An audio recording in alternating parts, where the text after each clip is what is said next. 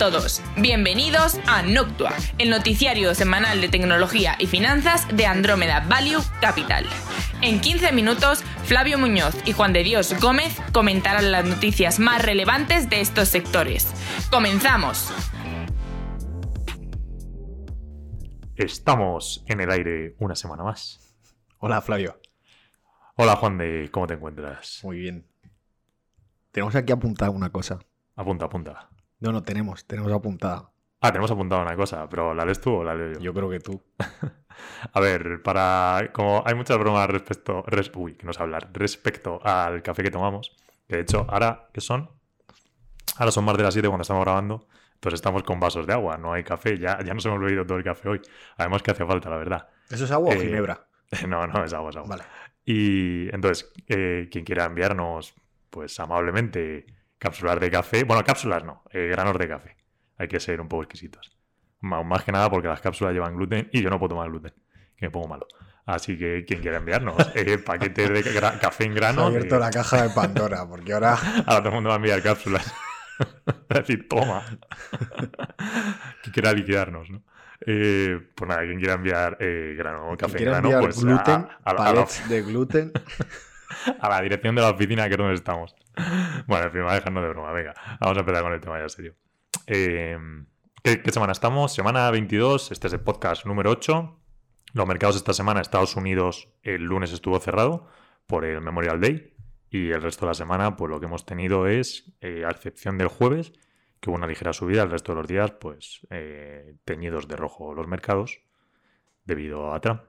A Trump y sus negociaciones con China, que las sabemos, el tema de los aranceles. Y el jueves, que además, pues. eh, Bueno, coméntalo tú, Juan.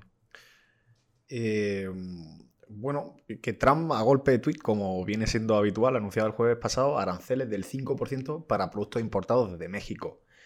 Y además anunció que subiría progresivamente los aranceles, llegando hasta el 20% en octubre de este año. Esto era, iba en plan amenaza en el caso de que México no redoblase sus esfuerzos para frenar la inmigración ilegal. O sea que, bueno, pues otro motivo más para que nos caigan un poco Sí, un motivo más para la preocupación de los inversores a nivel general. Pero bueno, que es como todos los años. Si no es una historia, es otra, así que. Por cierto, he de decir que en el Memorial Day estaban todos cerrados, menos nosotros, que nosotros seguíamos aquí al pie del cañón. Verdad, nosotros somos los más tontos del mundo, porque cuando es vacaciones en Estados Unidos trabajamos, porque en España no, y cuando es en España, en Estados Unidos también trabajamos, porque allí no es. O sea, que, en fin. Bueno, era un chascarrillo. ¿Qué ha pasado? ¿Qué pasa a partir del 1 de agosto con Japón? Y a partir de 1 de agosto con Japón se limitará al 20% como máximo la propiedad a inversores extranjeros en ciertos activos considerados estratégicos, que serían pues, de tipo IT, telecomunicaciones, seguridad, etcétera. Y esto Japón no ha dado las explicaciones, pero bueno, eh, posiblemente vaya encaminado también un poco por el tema de, de China. Entonces, cierta protección. Lo que estamos viendo al final es esta cierta barrera de cultura occidental respecto a la oriental, pese a que Japón está en el lado en el que está, pero bueno, ya sabemos. Ya va viendo a ciertos países posicionarse. Por ejemplo, yo creo que en Malasia decían eh, eh,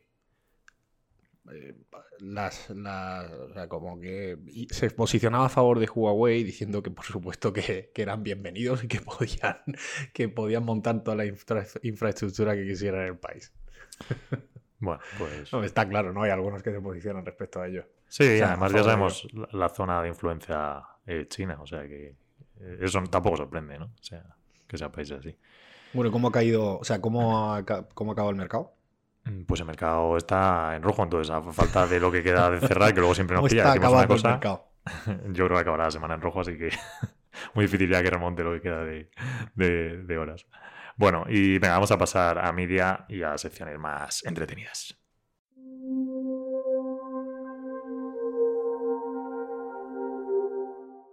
Y ahora vamos con Media. Avengers, Endgame. La película de la que nunca hablamos. Está ya a menos de 100 millones de superar a Avatar. Avengers, esto, esto digo.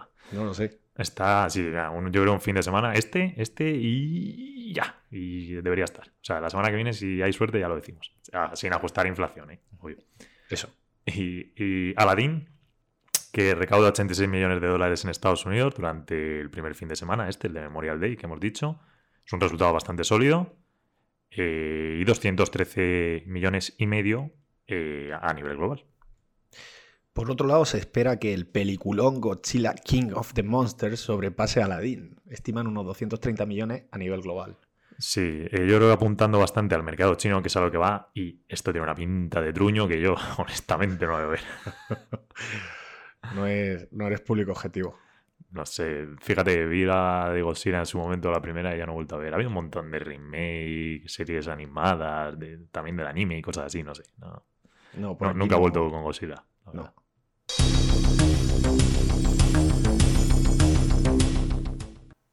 Y nos movemos a gaming, donde el juego más vendido esta semana, otro de los que nunca hemos mencionado todavía, eh, Days Gone. Pues sigue, sigue ahí. Y Mortal Kombat también. Bueno, es que últimamente no ha habido así ninguna salida importante de videojuegos, así que es lógico que estos sigan de manera puntera, arriba. Y YouTube, que dejará de dar soporte al servicio YouTube Gaming y, bueno, dejará de dar soporte y lo van a cerrar. Sí, otra, otro servicio más de Google que se va a la tumba. Hay una página por ahí que recopila todos los que hay. Lo he visto alguna vez y, bueno, si, pones a contar, la verdad es que hay una barbaridad de servicios. De todas maneras, cuando salió YouTube Gaming, me acuerdo que pensé, sobre todo porque intentaban hacerle la competencia a Twitch, y es que no tenía sentido, porque tú entras en YouTube, primero que el contenido de, de YouTube Gaming no había tanto contenido como el que de verdad había en Twitch, entonces el incentivo al que tuviese interés en eso era irse a Twitch. Y no sé, estaba un poco difuso, no tenía mucho sentido. Tú entras en YouTube y ves las cosas de YouTube, no te ibas al apartado de gaming. Total, que se lo han cargado. Pasa un poco como, o sea, ¿qué funcionalidad tiene esta aplicación para, o sea, qué, qué trabajo resuelve y qué hace, ¿no? O sea, Sí. si tú estás enfocado en, a ver, YouTube tiene mucho de música, tiene mucho de, de- también para aprendizaje, ¿no? Vídeos así chorras y demás. Pero la verdad es que en el core del gaming, la- bueno, empezaron los tíos estos que comentaban, ¿no? Los youtubers, estos típicos, sobre todo había un sector muy grande de gaming, pero luego se movieron. Sí, la mayoría están ya migrados a Twitch. Sí. Entonces. Y Nintendo. Ah, ¿lo dices tú? No, no, te toca. Es que te iba. te- Ah, vale, no me da cuenta. Que Nintendo sacará Pokémon Sleep. Bueno, este. ¿Esto qué es? Pues esto, a ver, es que tampoco han dado muchos detalles. Es una evolución un poco, bueno, una evolución o una diferenciación de aquello que era el Pokémon Go, que sigue funcionando, de hecho, que es lo de cazar Pokémon por la calle, solo que este va a premiar las horas de sueño. Entonces, no se sabe muy bien cómo será o si los Pokémon te salen cuando te despiertes o dependiendo de las horas o, o no lo sé. Pero vamos, yo creo que este con el café que bebemos aquí no nos lo pasamos nunca. Esto fue un ejemplo de hype en el. El Pokémon Go. Sí. Bueno, todavía tiene su base de usuarios, ¿eh? ¿Sí? No te creas. Sí, sí, sí. que no lo he mirado, pero me gustaría, sí, lo sí, yo sí lo he visto. Y este de fin hecho le, siguen metiendo actualizaciones y hay incentivos. Tiene, además tiene un core de, de usuarios bastante alto para lo que la gente se piensa. O Sí, sea pero que- fue, o sea, cuando lo sacaron, había vídeos por ahí de gente en Central Park Bueno, cuando lo allí porque había salido un Pokémon. Sí. Digo, madre mía. Fue la locura, pero, pero bueno. es- Bueno, sí, la verdad, o sea, como, como lanzamiento y tal, es un éxito. Eso sí, va a sacar a la misma compañía, la de Niantic, el de Harry Potter. Bueno, Y ese puede estar chulo. Lo he visto, lo que pasa es que es bastante más complejo. Entonces, porque al final Pokémon Go es súper sencillito y el de Harry Potter es que lo hacen mucho más complejo porque empiezan con el tema de los hechizos y tal y hay como un montón de habilidades, ¿no? Sí. O sea, que ahora no solamente nos vamos a encontrar gente con el móvil así y realidad aumentada buscando bichos, sino que lo van a utilizar como varita. Tirando Su hechizos. defensa. Pues sí, no lo sé. A ver, no sé, a ver, lo mismo, o sea, la gente no me gusta o no, no funciona. Porque también ese problema, que si lo haces tan complejo, pero la pantalla del móvil es tan chiquitina, siempre tienes el problema ese de, de- de- es decir, el espacio es el que hay para mover el dedo y si lo hacen muy complicado, pues a la gente es como una fricción. Llega un momento que dicen, uff, ¿sabes? Que como me molesta esto, lo hacen demasiado complicado y al final no juegas. Pero bueno, eh, no lo sé, o sea, hasta que no salga ni idea. Y Zynga, la empresa de videojuegos móviles, vende su, su sede en San Francisco por 600 millones. Ha ganado más vendiendo la sede que con los juegos. Es que nosotros estábamos comentando antes. ¿Esto es, se va a meter en negocio de real estate o qué? Pues porque no tiene más sedes en San Francisco, que si no. Tenemos aquí a Zillow, que está integrándose. No sé cómo, no sé si decirlo vertical o horizontal. Venga.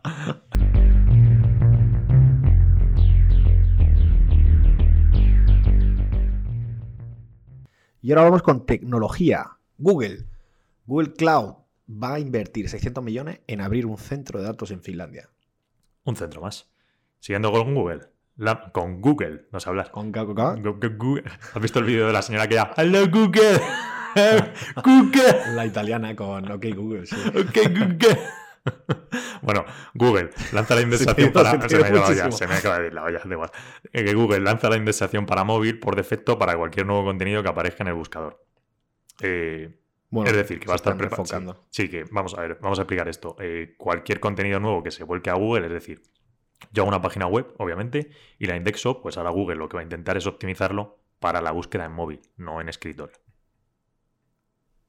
Bien, bien explicado. Eso. Seguimos con Google. Ha prohibido en su Play Store aplicaciones que ayudan a comprar marihuana. Todo ello a pesar de que en algunos estados de Estados Unidos ya es legal vender esta droga, como por ejemplo en California y en Oregón.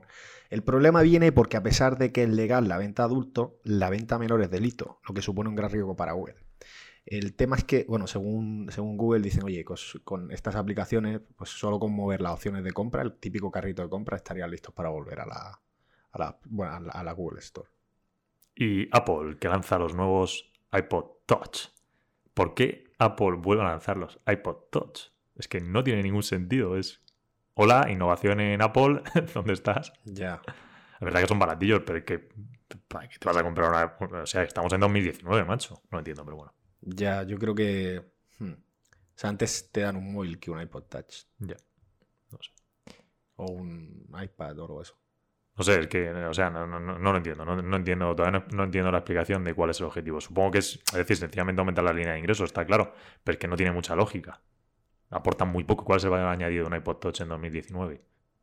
Prácticamente nada. Es verdad que ellos te lo posicionan enseguida, lo he visto, en la parte de Apple, la de arcade, para videojuegos. Entonces, ¿Ah, de sí? a futuro, sí, sí, sí. Como que te lo van a intentar meter por ahí.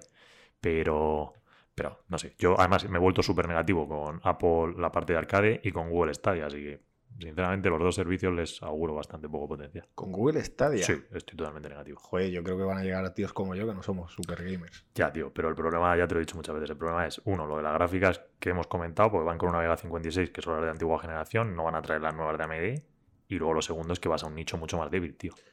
Pero el target no eres tú. O sea, el target no es el gamer profesional de PC. Por eso te digo que, por eso, precisamente por eso, vas a la parte más débil de- del ecosistema. O sea, te vas a quedar los abrir- peanuts, vas te vas a abrir quedar lo que el resto no vas quiere. a robarle a Netflix, vas a robarle...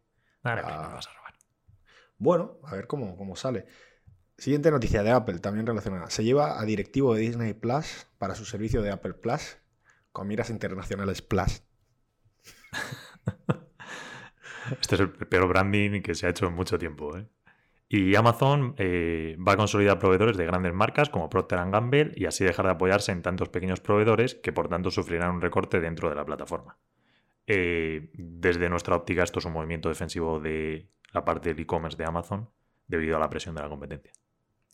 Amazon está interesado en comprar Boost Mobile, operadora virtual de prepago.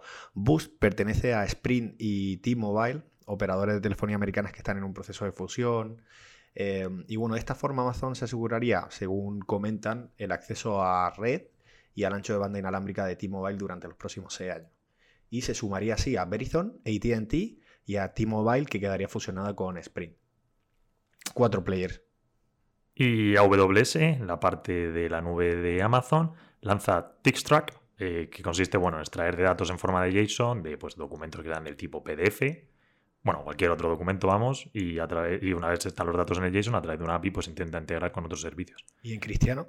Pues en Cristiano es, por ejemplo, algo muy sencillito que es, imagínate que tienes, eh, yo qué sé, datos de los empleados en un PDF, pues se lo meterías, Tixtrack, leería esos datos, sacaría, los sacaría, eh, eh, imagínate que fuese como en un Excel, ¿vale? Que para Ujú. hacerlo, en plan, pues fulano de tal, tal edad, no sé qué tal. Una vez tienes esos datos, pues los, los integras con otra cosa. Imagínate con un software que tienes para la parte de recursos humanos. Básicamente lo que eliminas así es un tío picando. Perfecto. Dicho más, sí, de hecho, Cristiano. Uber empezará a desactivar a, conductor- a con- a conductores, a conductores con bajos ratings, con bajas puntuaciones.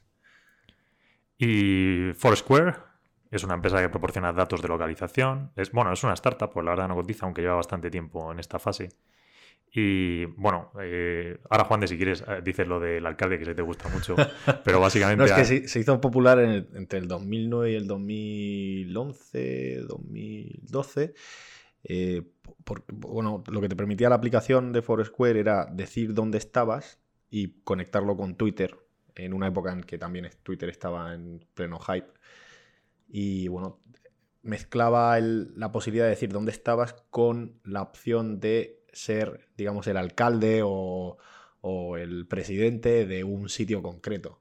Tal forma que si tú ibas muchas veces a la universidad, y le daban muchas veces, pues te convertían en alcalde de la universidad o de lo que fuera. O del bar de copas de turno. Pero no te daban nada. Era, Era eso una especie de gamificación del tema. Pues tuvo bastante tracción durante esa época. Lo que pasa es que luego se quedó ahí. Bueno, ¿qué ha pasado con esta empresa? Bueno, pues nada, que ha comprado Place eh, por una cifra no pública. Eh, lo que sí que sabemos es que ha sido después de recibir una ronda de financiación de 150 millones. Así que son 150 o menos. Pero es interesante porque Place pertenecía a Snapchat, que lo utilizaban para su servicio de mapas. Entonces, bueno, es una integración de Foursquare en más servicios de mapas. Más Foursquare, la verdad es que por detrás impulsa muchas otras apps, que eso es lo que se ha quedado hoy día. Yo, lo que he leído es que estos tíos lo que, lo que hacen es incrementar eh, la efectividad de las campañas eh, publicitarias relacionadas con el tema de, tra- de- de trazar la localización de los usuarios. creo. Sí, de hecho, por ejemplo, muchos restaurantes lo utilizan. Y bueno, seguimos con Oracle. Ha despedido a 300 personas de la oficina de Seattle que formaban parte del negocio cloud. Estos despidos son importantes porque la oficina de Seattle, bueno, pues, también, o sea, en primer lugar porque pues, se va gente a la calle, que eso es un disgusto siempre. Y luego, por otro lado, porque la oficina de Seattle estaba pensada como el epicentro del cloud para, para. Y LinkedIn, la plataforma, adquiere Drawbridge, una startup de San Francisco que utiliza inteligencia artificial para aprender sobre clientes y el público objetivo de los mismos. Spotify. ¿Qué ha pasado con Spotify, Flavio? Introduce Social, bueno, es el nombre beta por el momento, el que se ha extraído, ni siquiera tiene nombre oficial. Social Listening, donde a través de un código QR, pues lo que haces es añadir pistas de música a una lista compartida. Es decir, esto para las fiestas es la leche. Bueno, hasta que se te meta un tío que te joda. bueno, sí, que te ponga música y dices, no, tío, esto aquí no pinta nada. Hasta que llegue Flavio y ponga su música. La que voy a poner al final del podcast. Sí, pero acabar con los DJs. No, es eso, o sea, vamos a explicarlo, es muy facilito. Es típica, típico reunión, hostia, sí, va, estás con amigos. Típica Pones- reunión informal con personas. Eso, eso. Y alguien pone música. y alguien pone música. Pues el código QR dices, vamos a crear una lista compartida y cada uno va añadiendo las canciones que le apetece. Me ha hecho gracia lo de típica reunión con. Muy elegante. típica reunión con robots en una tarde. En fin. Bueno, vamos a hablar de pseudo automoción. Hace unas semanas comentamos que una startup que operaba en el campus de UC Berkeley, ahí en California, eh, pues, pues utilizaba unos Kiwi Watch que eran una especie de. Pues una nevera con ruedas. Un que tiraba guiño. O sea, básicamente, neverita de dominguero con ruedas, eh, con, con una carita feliz y una antena. Iba por ahí por el campus, pues servía para hacer pequeños repartos. Por lo visto, eh, ahora lo llaman, no lo llaman autonomía, porque hasta, antes, hasta hace una semana o meses creo que era, pues, oye, un, un ejemplo de cómo unos chicos de una universidad habían sacado un proyecto de innovación relacionado con coches autónomos o, o sistema de reparto autónomo o pseudo autónomo. Ellos lo llaman ahora autonomía paralela y resulta que tienen trabajadores en Colombia dirigiendo los robots. o sea que, bueno. O sea, que no es nada autónomo, que hay unos tíos Sí. en otro estado dirigiéndolo de manera remota. Bueno, a ver, es pseudo. O sea, el caso es que los, eh, los, los, estas personas que están en Colombia les van señalando como pequeños tramitos. Están en Colombia, en el de- país. Sí, en Colombia. Porque los, los chicos que lo desarrollaron eran colombianos, Ah, que vale. estudiaban allí. Entonces, se van señalando puntos que tiene que recorrer en un mapa al robot, pero manualmente, y puntos, oye, pues de metros y tal. Y el robot lo que lleva es sensores para ir más despacio si hay gente alrededor y para Vale. ver que está en mitad de la acera. Vale, vale, vale. vale. O sea, que de autonomía. Sí, que es. No. Es decir, es un robot con LiDAR y un pequeño reconocimiento de la superficie. Es cortocircuitado. Ya, vale. Nah, Hay no. mucho hype en esto. Sí, hay mucho Oye, hype. hacemos ronda de datos. Venga, ronda, Ronda de datos sin fuente. Venga, a ronda de datos. ¿Sabéis que hay 5.300 millones de personas que tienen más de, 5, de 15 años en el mundo ahora mismo? Right now. Ok, ¿y qué hacemos con eso? Vale, ¿cuántos de ellos tienen a día de hoy teléfono móvil? Pues. No te hagas el sorprendido porque te lo he dicho antes. No sé. Es que no me acuerdo. 5.000 millones. de esos, eh, ¿cuántos tienen smartphone? De 5.000 millones, ¿cuánto Sí. tienen el smartphone? Eh, 4.900. 4.000 millones. 4.000 millones. Ah, mira. Es una pasada, ¿eh? Y el resto tiene móvil, no smartphone. eh, Ah, hasta ahí podemos, hasta aquí puedo leer. Vale.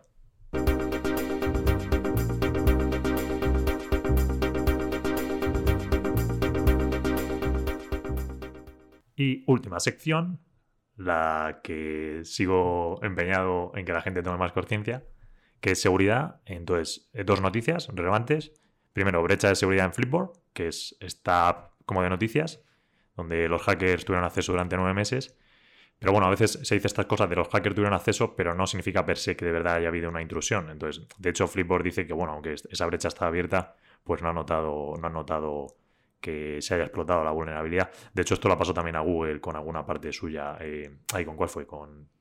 Bueno, no me acuerdo. Con una de estas recientes de Google. Eh, ¿Con cuál fue? ¿Con Google Plus? No era Google Plus la que la habían cerrado y me suena que tenía una brecha de seguridad abierta durante no sé cuánto tiempo, pero decían. Luego dijeron, bueno, la hemos encontrado, se ha parcheado, pero no hemos notado que nadie la haya explotado. Así que, ok.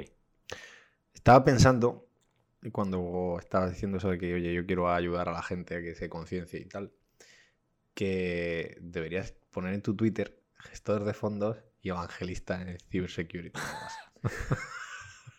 no, así está bien. De bueno, hecho, no tengo ni gestor ni nada. No sé tengo... Twitch eh, introduce factor de doble autentificación para sus streamers, que son las personas que publican en la plataforma, con el fin de evitar que las cuentas sean tomadas o robadas por otras personas. Eh, sí, porque es que de hecho esto pasaba. Eh, a la gente le hackeaban la cuenta y luego, pues, mm, ya una vez introducido, pues imaginemos todo tipo de cosas que subían ahí. Sobre todo con menores que llegaban, se metían y veían cosas que no, que no eran. Entonces me parece muy lógico. Es que de hecho no sé por qué Twitch ha tardado tanto en, introducirlo. Que por ejemplo, en, en Instagram es súper fácil la cantidad de influencers, entre comillas, y ya vemos chicas que suben cuatro o cinco fotos tontas y tienen no sé cuántos seguidores eh, romperles la, no hay factor de decir que no tienen factor de doble autentificación y las pobres ponen la misma contraseña que tienen para sus 20 cuentas. Entonces es que es súper fácil romperles la seguridad, hacerte con la cuenta y tumbarle la, página, vamos, del, Instagram, eh, lo, que quieras. Noctua es una iniciativa de Andromeda Value Capital, fondo de inversión que opera dentro de Renta 4 Banco y que tiene como objetivo acercar el mundo de la tecnología y la finanza a su oyente. Podéis contactar con nosotros por email en info.andromedavalue.com en la página web www.andromedavaluecapital.com y también en redes sociales. Muy bien. ¿Algo más que añadir? Sí, me gustaría añadir una cosa. Eh, como dentro de la app de... Yo sé que mucha gente no la utiliza y, la gente, o sea, no estamos incentivando a que la gente la utilice. Es decir, quien utilice otras apps para escucharnos, pues nosotros encantados. Ah, que de hecho lo hemos subido ya también a YouTube. Entonces, quien quiera verlos, bueno, no hay vídeo, pero quien quiera escucharlos a través de YouTube, pues también se puede escuchar en Octua por ahí. Pero Anchor sí que tiene eh, una funcionalidad que es enviar una nota de voz a nosotros para que la escuchemos. Entonces, si alguien nos quiere enviar alguna nota de voz con algún comentario positivo, obviamente, pues, o sea, cualquier cosa, es decir, hombre, que tampoco sea en cuatro minutos porque nos alarga el podcast, pero cualquier comentario positivo o saludarnos o lo que sea, nosotros nos comprometemos al final del programa a meter las notas. Y, bueno, tendrá que pasar un filtro de calidad. Tendrá que, hombre, a ver si se escucha muy mal, muy mal. Pero bueno, tampoco está, tampoco está el tema como para. O sea, el nivel está, está bastante asequible. Sí, porque de hecho ya alguna vez he tocado. Ahora, llevamos ya varios episodios que el audio está muy bien. Pero eh, es que luego la compresión de cada plataforma, macho, es un follón.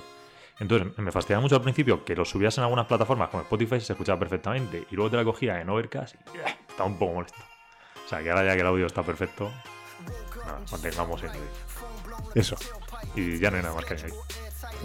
¿Te has quedado a gusto? Sí, venga. Vale. Yo he venido a hablar de mi libro. Hasta la semana que viene y muchas gracias por escucharnos. Adiós.